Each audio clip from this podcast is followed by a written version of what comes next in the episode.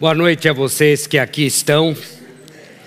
E boa noite a você que está nos assistindo à distância.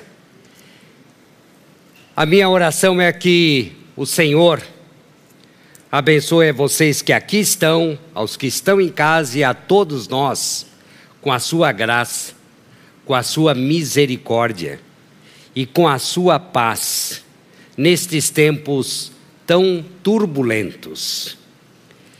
E ontem tivemos uma verdadeira tarde primaveril aqui.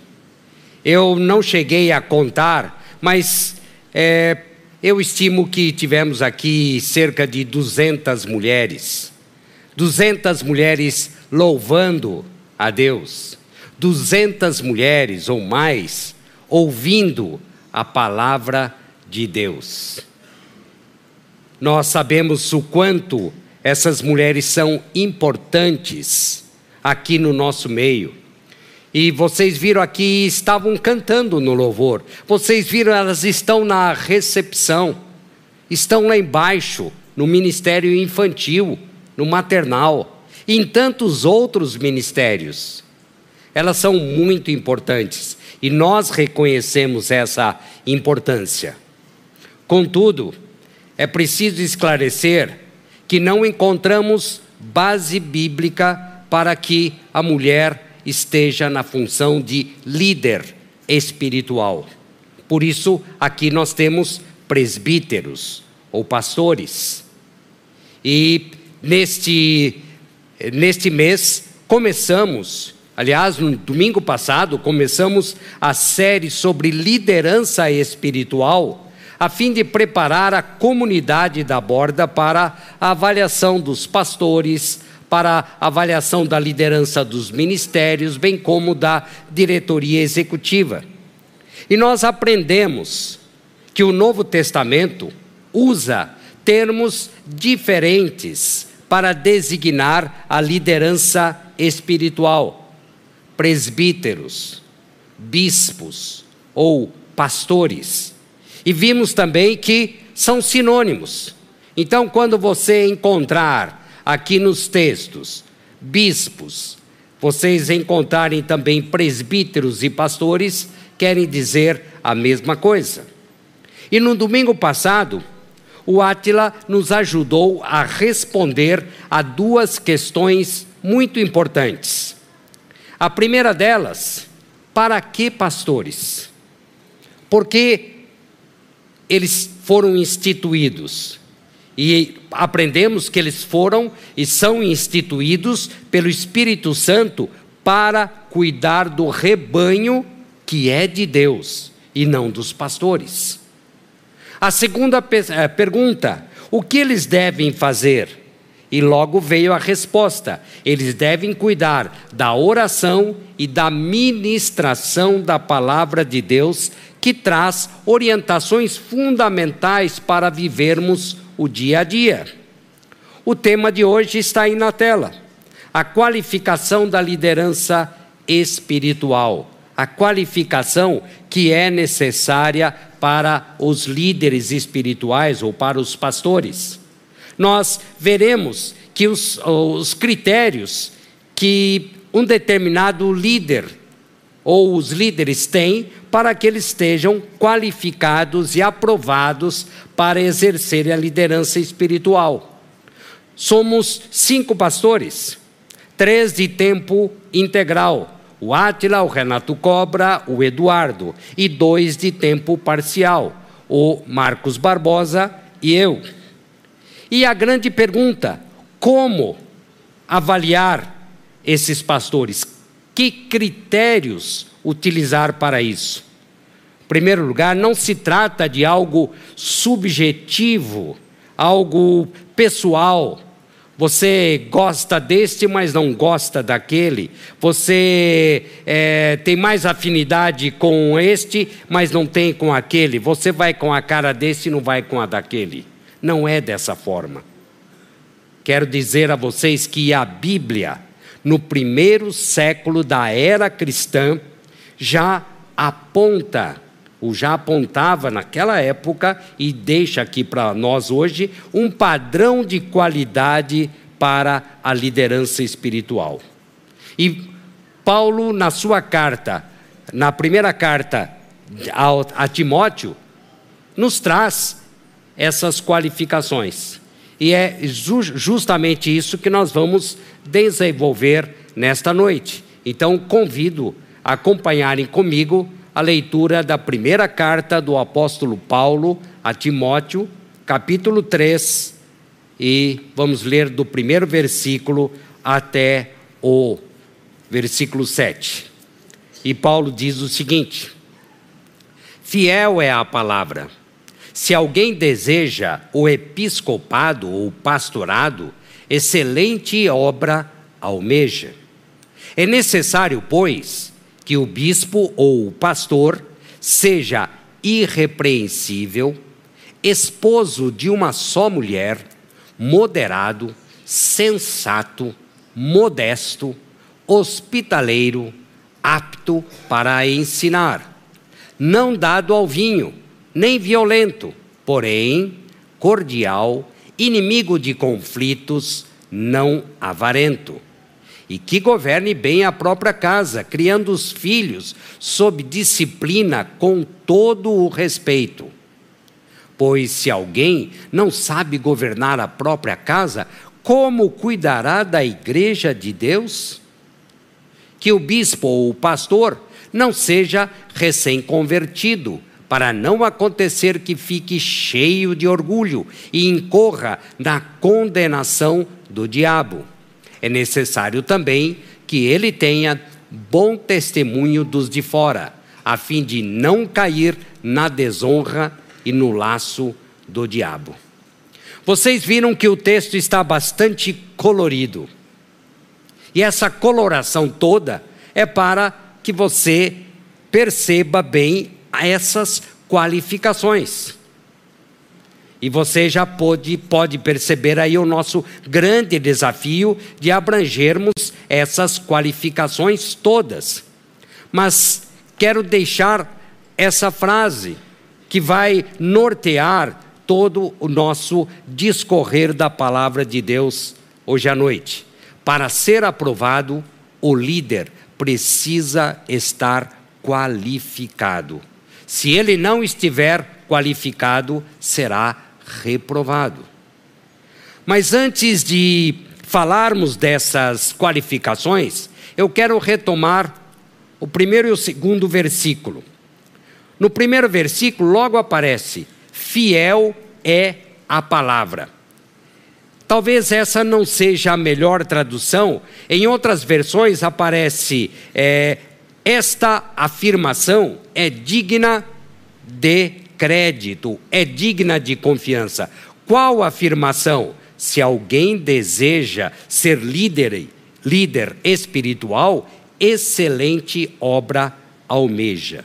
Então Paulo está dizendo que se você deseja ser líder, líder espiritual, você deseja algo excelente pois se trata de uma tarefa muito especial.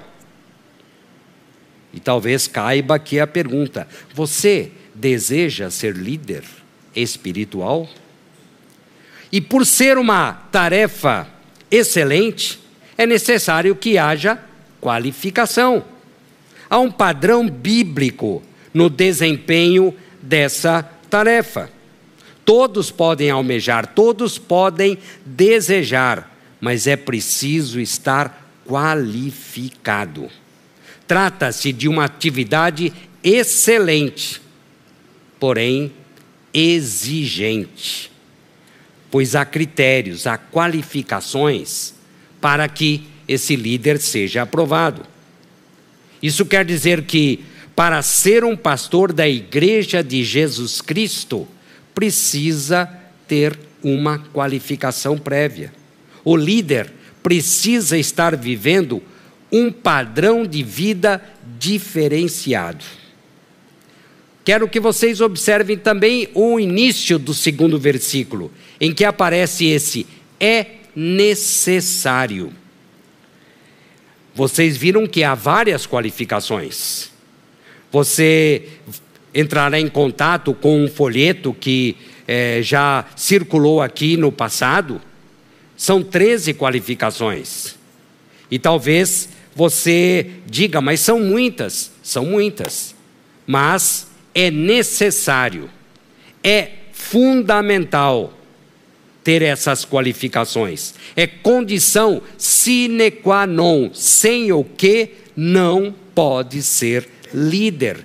Não está aprovado. São todas, não apenas uma delas ou algumas delas. O texto diz todas. E talvez você pense, e há algumas correntes que interpretam, mas isso é um ideal. Ninguém consegue. Ora, se não conseguisse, não estaria aqui na Bíblia. A Bíblia diz que são todas elas. E para que nós entendamos essas qualificações, eu as dividi em três áreas. Vou falar daquelas que englobam a área pessoal, aquelas que avança um pouco no relacionamento à área familiar e outra que abrange mais o círculo do relacionamento, que é a área social. Então começa com algo que é intrínseco à vida pessoal e depois vai alargando-se. Vamos começar com essa área pessoal. E para você entender melhor, eu vou, eu separei dessa forma como o líder trata os seus erros, as suas emoções, os seus bens e os vícios. Como ele lida com essas questões todas. Vamos começar aqui com os erros, ou entenda também com pecados. E aqui começa com uma afirmação que me atinge, e atinge a aos outros quatro presbíteros aqui da borda. Os presbíteros da borda, os pastores da borda, também erram. É verdade, eles erram. Erram, sim. Nós erramos. Nós pecamos também. Caso contrário, estaríamos contrariando a própria palavra de Deus que diz que todos pecaram, todos pecam. Mas o problema não está no erro em si, mas está como o líder trata o erro, como ele lida com esse erro. O que ele faz quando ele erra? Essa é a grande questão. E logo vem a primeira qualificação que está aí no versículo de número 2. Eu não vou seguir a ordem, por isso que aí está, eu vou agrupei dessa forma. Então não está na ordem como aparece no texto. Então a primeira é irrepreensível, que não é sinônimo de perfeição, de impecabilidade ou de infalibilidade, pois isso contraria a palavra de Deus. Ser irrepreensível literalmente significa não estar numa condição de repreensão, não ser merecedor de repreensão, alguém que não se encontra num estado de reprovação segundo os padrões bíblicos. Remete a alguém que não é censurável por não tratar pecados. Por exemplo, você pode me encontrar numa situação em que, em vez de pacificar, eu fomento uma confusão ou um conflito. Logo, eu sou digno de repreensão. E você vem falar comigo, Luiz, você não agiu bem. Como eu vou lidar com isso? Se eu falar para você, quem é você para falar comigo desse jeito? Eu vou continuar em repreensão. Mas se eu reconhecer, é, de fato eu errei, eu não deveria ter agido daquela forma.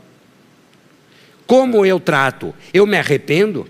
Eu confesso o meu pecado? Eu acerto essa situação com Deus e com as pessoas envolvidas? Se assim eu fizer, eu estarei num estado de irrepreensibilidade. Agora, você não pode, depois de uma outra situação, ah, o Luiz é repreensível, porque naquela vez ele agiu daquela forma. Mas como ele tratou isso? Então vejam que essa é a dinâmica. Então, irrepreensível está ligado ao líder que trata as suas falhas. Então ele sabe como tratar as suas falhas. E o caminho natural de uma pessoa irrepreensível passa pela humilhação. Porque confessar um erro é humilhar-se. Reconhecer o erro passa pela humilhação. E para passar pela humilhação é preciso que seja uma pessoa humilde. E é por isso que eu coloquei a segunda qualificação que está no versículo 6. Não pode ser um recém-convertido ou neófito, como aparece em outras versões. Porque o recém-convertido ou o neófito pode não saber lidar com essa situação. A pessoa inexperiente pode se deixar levar pelo orgulho por exercer aquela função. E aí vem a história: quem é você para me tratar? Você sabe aqui do alto da minha posição? Não. O líder precisa ser experiente na fé para não ficar cheio de orgulho, porque a falta de humildade é a expressão clara da imaturidade. Sendo assim, Somente aquele que é experiente na fé pode ter essa humildade para reconhecer o erro, tratar esse erro, acertar com as pessoas e com Deus. E é claro que a partir daí eu preciso perguntar para vocês que aqui estão, especialmente para aqueles que são membros aqui da borda. Ao observar os seus líderes espirituais, você pode dizer que eles são irrepreensíveis? Ou que há ainda áreas da vida que precisam ser tratadas, pois elas são recorrentes? Os pastores da borda têm demonstrado orgulho, imaturidade, ou eles se mostram experientes na fé? Você precisa responder a essa pergunta para fazer a sua avaliação. Depois do trato com os erros, a questão dos, do trato com as emoções. E essa tem sido uma área extremamente vulnerável para todos os seres humanos. Não é diferente para mim. Só uma pessoa madura consegue tratar adequadamente as suas emoções. E em relação às emoções, o líder deve ser moderado, como está no versículo 2, e também sensato. Em algumas, em outras versões, pode aparecer equilibrado, autocontrolado, sóbrio, temperante. Isso nos remete a uma pessoa que não se descontrola diante de situações delicadas, adversas, tensas, porque ele tem domínio próprio. O líder precisa ter domínio próprio, por isso ele é moderado. Ele não é uma pessoa explosiva, que age sem reflexão, que age por impulso, sem se importar se ele vai ou não ofender pessoas, magoar pessoas, causando muitas vezes estragos relacionais. Ser moderado e sensato, tem bom senso, está no seu juízo, significa ser equilibrado. A palavra-chave aqui é equilíbrio. Equilibrado nas palavras, nas ações, nas decisões. Trata-se de alguém que pondera, que tem bom senso na resolução de assuntos delicados, porque age com discernimento que vem de Deus. Ele busca discernimento no Senhor. E como consequência, como consequência, ele será modesto, como está no versículo 2, e cordial no versículo 3. Essas duas qualificações nos remete a uma atitude de simplicidade. Ser modesto significa não ostenta. A pessoa que não é modesta é aquela pessoa que se acha, que se acha o tal. Ou, usando uma palavra, a pessoa que se ensoberbece.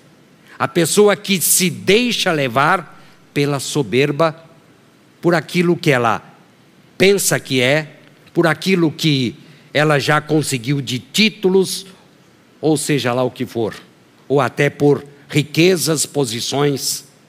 O líder não pode ser assim.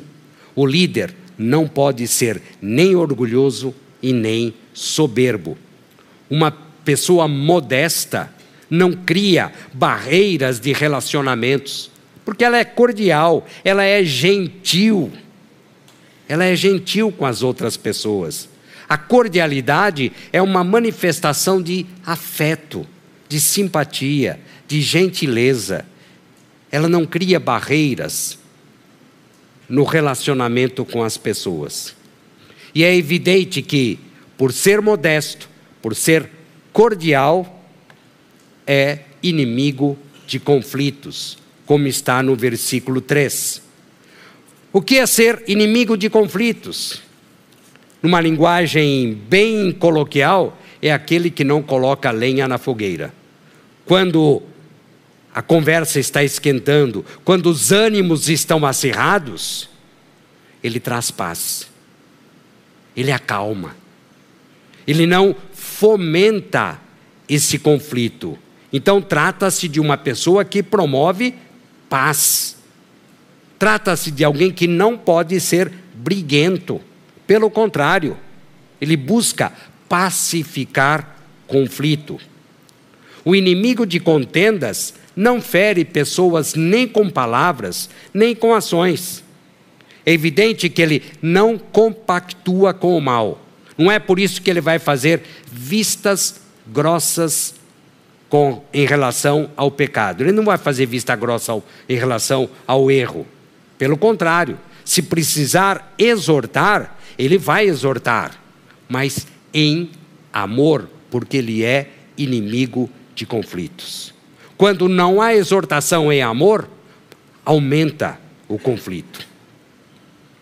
E eu preciso perguntar para você, para que você responda: você considera que os pastores da borda são pessoas equilibradas, pessoas que têm autocontrole, sobriedade, bom senso?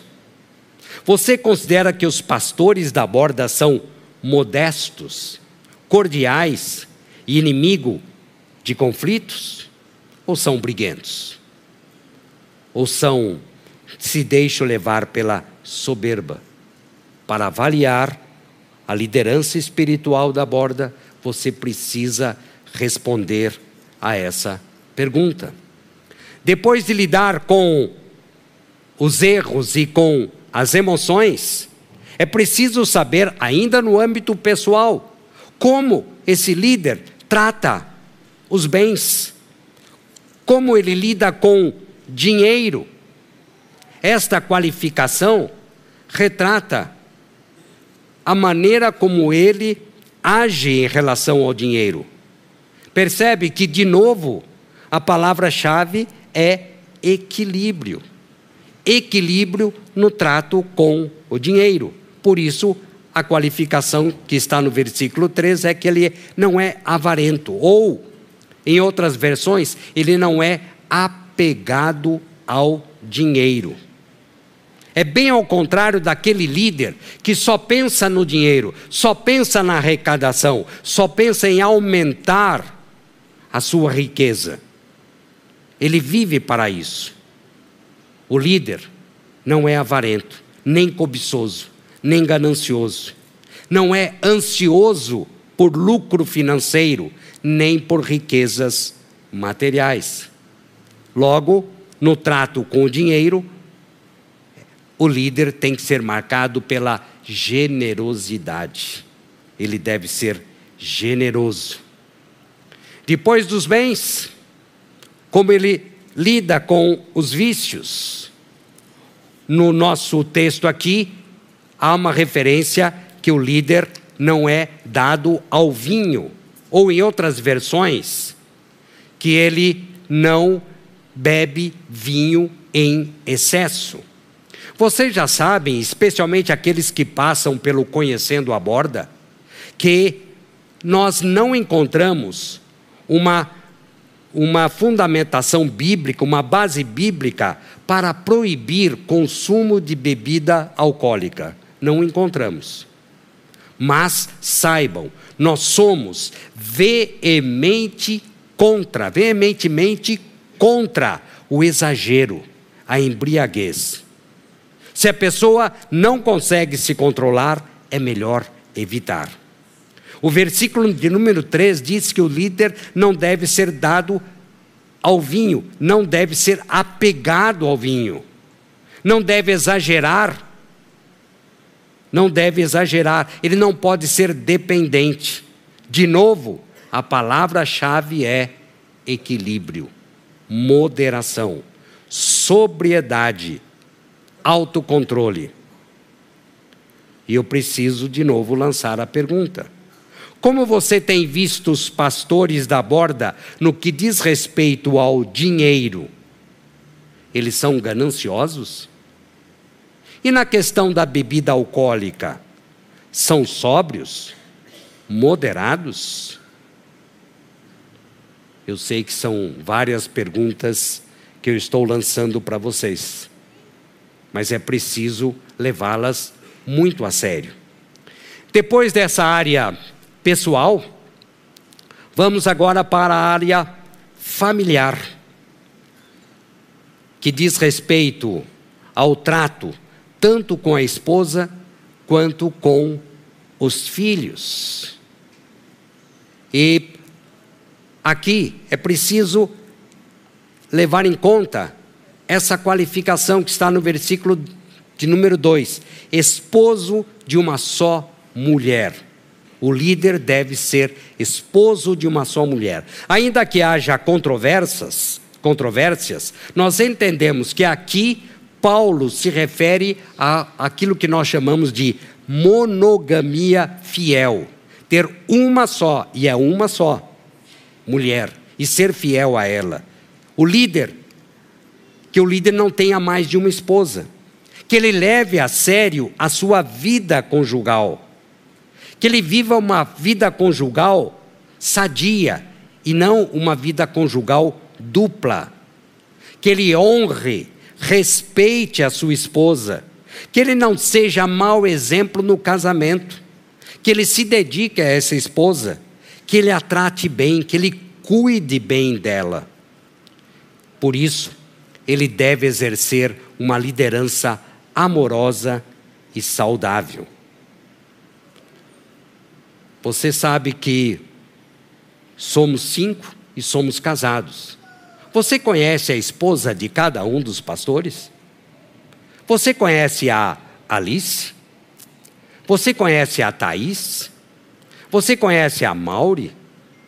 Você conhece a Andréia? Você conhece a Rosaura?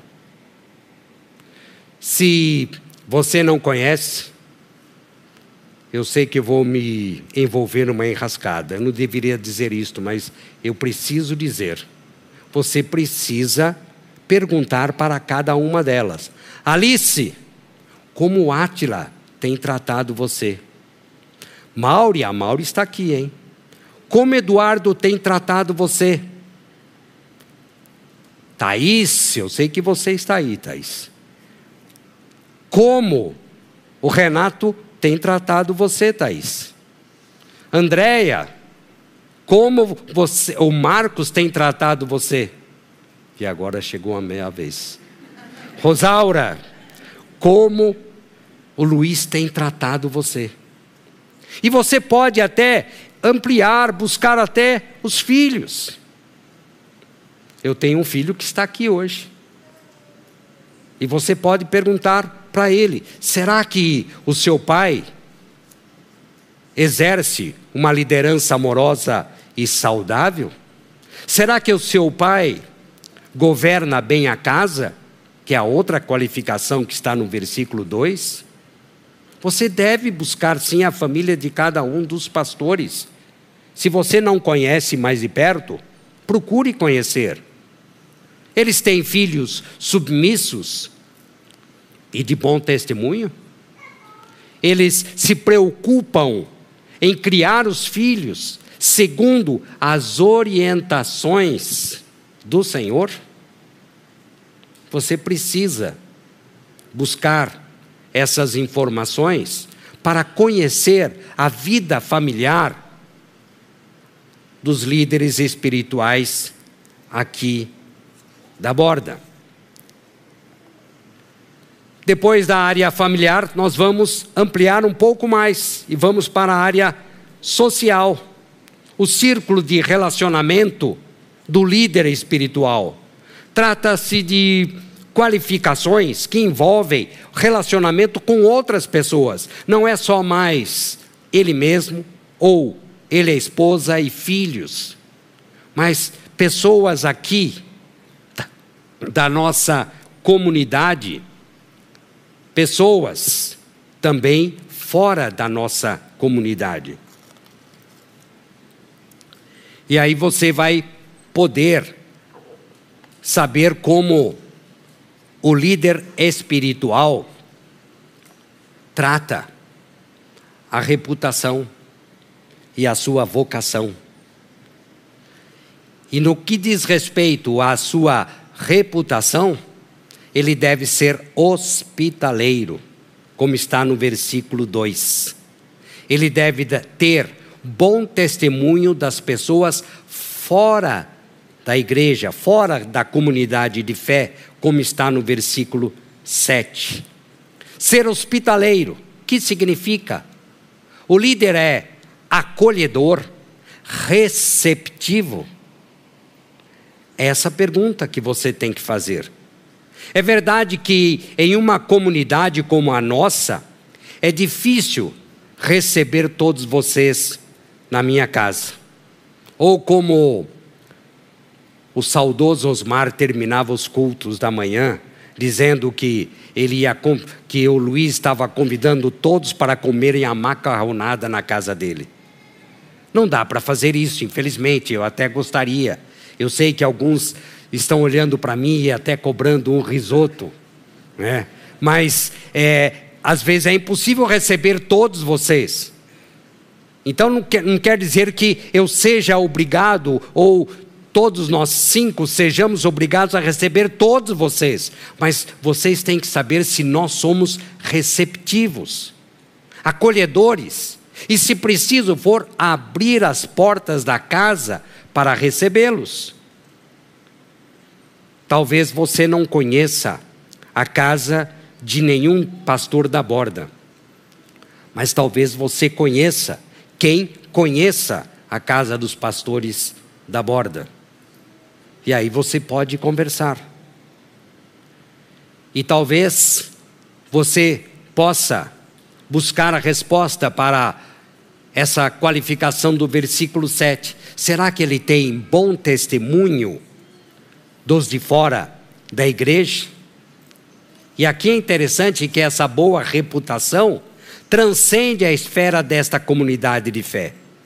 Como ele age, a reputação dele é boa só aqui na comunidade? Quando ele está fora daqui, na sua vizinhança. Como ele lida com a sua vizinhança, com os parentes como ele lida com lá no seu local de trabalho, como acontece com o Marcos. Você pode pedir os contatos dos subordinados dele. Como é o Marcos como chefe? Ou você pode até perguntar como os meus alunos me veem. Então, você pode perguntar isso. Você pode perguntar como os outros, os demais, agem lá onde eles moram. Eles têm testemunho daqueles que são fora da comunidade de fé. É a maneira como eles lidam com a reputação. Mas é preciso saber também como eles lidam com a vocação. E aí nós temos a qualificação do versículo 2: apto para ensinar. Esta qualificação abrange outras pessoas. É evidente que você tem que saber apto para ensinar o quê? Lembre-se daquilo que aprendemos no domingo passado. Ele deve manejar bem a palavra de Deus, cuidar da ministração da palavra. Então, apto para ensinar os princípios e valores contidos na palavra de Deus. Aquelas orientações que vão fazer diferença no bem viver o dia a dia. Quando o Wanderson e a Carolina precisarem de orientações de como educar a Olivia, o líder espiritual tem que estar apto a passar essas orientações bíblicas. Quando houver conflito conjugal, o líder tem que saber estar apto a orientar e assim por diante. Então, ele precisa estar apto. E, finalmente, ele precisa ter disponibilidade para servir. Essa última qualificação está aqui na nossa listinha, mas ela está, não está no texto, ela está implícita. Mas ainda que ela esteja implícita, ela é importante. Porque não adianta o líder estar qualificado, mas não ter disponibilidade, não tem tempo para servir. Então, ele precisa ter tempo para se dedicar. Então, trata-se do tempo que ele dedica à obra, trata-se do compromisso com o ministério, seja ele integral, seja ele parcial. Em outras palavras, o líder espiritual, segundo o seu compromisso ministerial, e é isso que vocês têm que avaliar, integral ou parcial, ele deve atender e cuidar com excelência dos compromissos com a Igreja de Cristo. E a pergunta final: você considera que os pastores da borda são hospitaleiros e aptos para ensinar? Você sabe se eles têm bom testemunho fora da igreja? Os pastores da borda, seja os de tempo integral, seja os de tempo parcial, tem servido a comunidade com excelência, como cabe a cada um dos líderes? Eu trouxe algumas perguntas e você já sabe que é preciso ter todas essas qualificações, porque caso contrário, o líder não pode ser aprovado. Para ser aprovado, o líder precisa estar qualificado. E talvez você esteja pensando, o texto de hoje diz respeito a líder espiritual. E o que eu tenho a ver com isso? Talvez você esteja se perguntando. Talvez vocês, visitantes, estejam perguntando: bom, isso? O que tem a ver com a minha vida? Mas eu vou dar duas razões. Não só para você que está aqui, mas para você que está em casa também. Para você que é visitante. Há duas razões para você levar isto muito a sério e tem tudo a ver com a sua vida. Em primeiro lugar, no domingo passado, você aprendeu que o líder é modelo do rebanho que é de Cristo. E você deve segui-lo no que diz respeito às qualificações. Isto quer dizer que você também deve buscar essas qualificações. E agora eu vou provocar vocês, mulheres. Você não queria ter um marido que tivesse todas essas qualificações? Então você deve, você que anda com Cristo, você deve buscar essas qualificações. Então elas dizem respeito a você, sim. É claro que ninguém vai cobrar de você essas qualificações se você não for líder espiritual. Para o líder é necessário, é fundamental, é imprescindível. Mas para você é saudável, é desejável, é bom. E garanto que você vai viver melhor. Então diz respeito a você, sim. Diz respeito a você também que nos visita. Se você buscar essas qualificações, você vai crescer na sua vida espiritual. Mas há uma segunda razão. E essa segunda razão diz respeito mais à comunidade da borda, que participará no mês de outubro de uma avaliação dos pastores. E você já sabe que o critério para essa avaliação é bíblico. Justamente estas qualificações que nós estudamos. Então você precisa conhecê-las. Caso contrário, não terá condições de avaliar. Entenda que participar do processo de avalia avaliação é um privilégio. Privilégio privilégio de dividir aquilo que é bom e aquilo que não é, por meio embasado, fundamentado em princípios bíblicos e não em critérios subjetivos. Por isso, eu quero lembrá-los: não deixe de participar. Não participe de uma forma desleixada. Não. Só para cumprir uma obrigação participe de uma forma extremamente séria, criteriosa, sincera. Porque o objetivo, porque nós fazemos isso de dois em dois anos, é para o crescimento da liderança espiritual. A avaliação é bom para o nosso crescimento. E outro aspecto importante, eu quero reafirmar: se você não conhece os pastores da borda, ainda há tempo. Há tempo para você se achegar a eles, se inteirar da vida deles.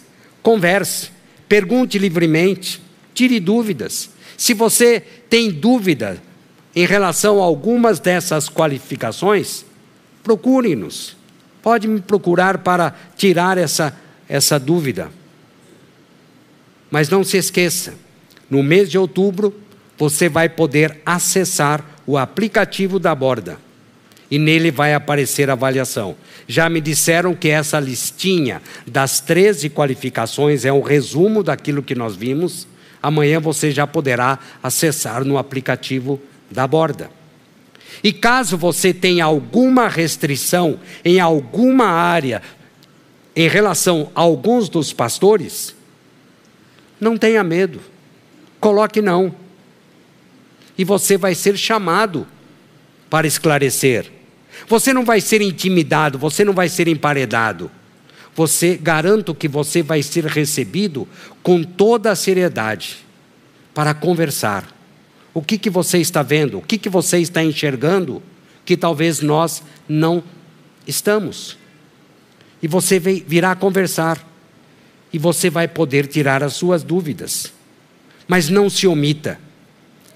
Não pense, quem sou eu para avaliar os líderes espirituais? Você é participante desta comunidade de fé. E deve fazer sim. Porque nós cinco temos atuado nesta comunidade de fé. Então, devemos ser avaliados por esta comunidade de fé. Não se trata, quero relembrar, de simpatia nem de afinidade, mas aplicar cada um desses critérios aos cinco pastores. E quando chegar o momento, expressar de modo sincero a sua avaliação. E dessa forma, eu quero desafiá-los, antes que chegue o mês de outubro, ainda há algumas semanas, há alguns dias, e você pode sondar o Senhor em oração, com temor e tremor.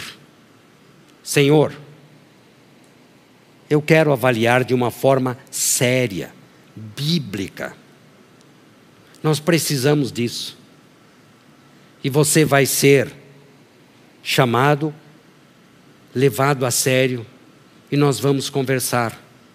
Porque o nosso objetivo é que tenhamos uma liderança saudável, qualificada, para conduzir este rebanho que não é nosso, mas é de Cristo Jesus.